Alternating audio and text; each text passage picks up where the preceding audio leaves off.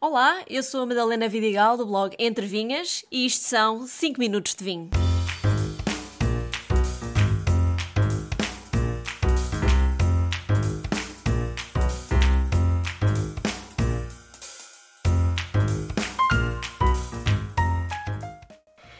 Vinhas velhas. Isto é um tema pouco consensual, mas que cada vez é mais utilizado em Portugal. No episódio de hoje, vou tentar esclarecer um pouco melhor isto das vinhas velhas.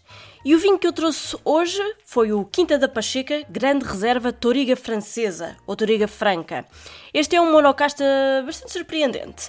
Precisa de algum tempo no copo para mostrar primeiro a amora e a canela, aromas bastante fortes no nariz, o que depois contrasta com uma boca muito elegante, muito equilibrada, também com fruta, mas também com alcaçuz e especiarias.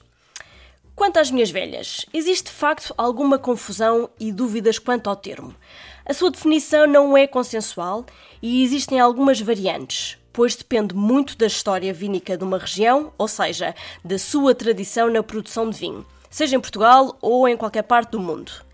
No nosso país, vinha velha é geralmente uma vinha com mais de 30 anos de idade Embora haja produtores que só atribuam este conceito a vinhas com mais de 40 anos e alguns países da Europa só com mais de 50 anos.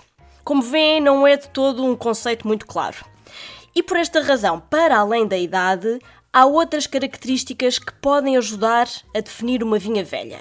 Por exemplo, a densidade de plantação, que normalmente é mais densa do que as vinhas modernas, ou seja, há mais plantas plantadas por hectare. E também não tem a aramação moderna. Aramação é a estrutura de postes e arames que suportam a vinha. Normalmente as vinhas velhas nem sequer têm esta estrutura.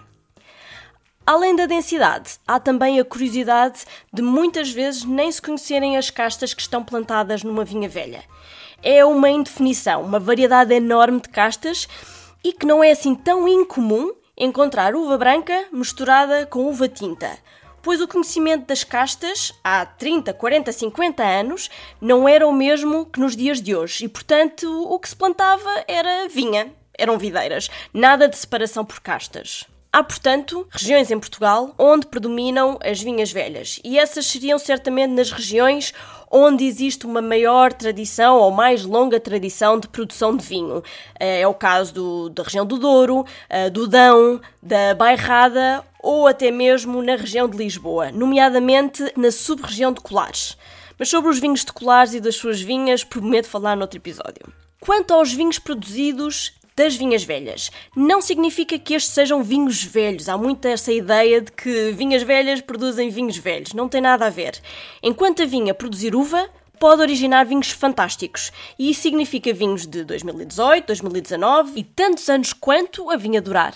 No entanto, quanto mais velha for a vinha, menos quantidade de uva produz, mas maior qualidade tem cada cacho. Inclusivamente, os bagos são mais pequenos, normalmente, e a relação da polpa e a película é menor, logo os vinhos têm maior concentração de sabor e de aromas.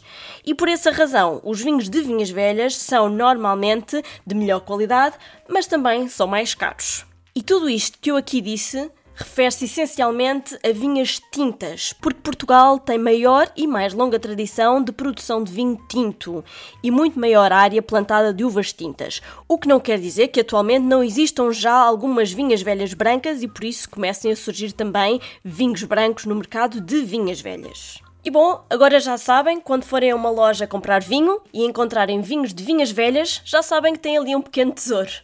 Um brinde a todos e até ao próximo episódio.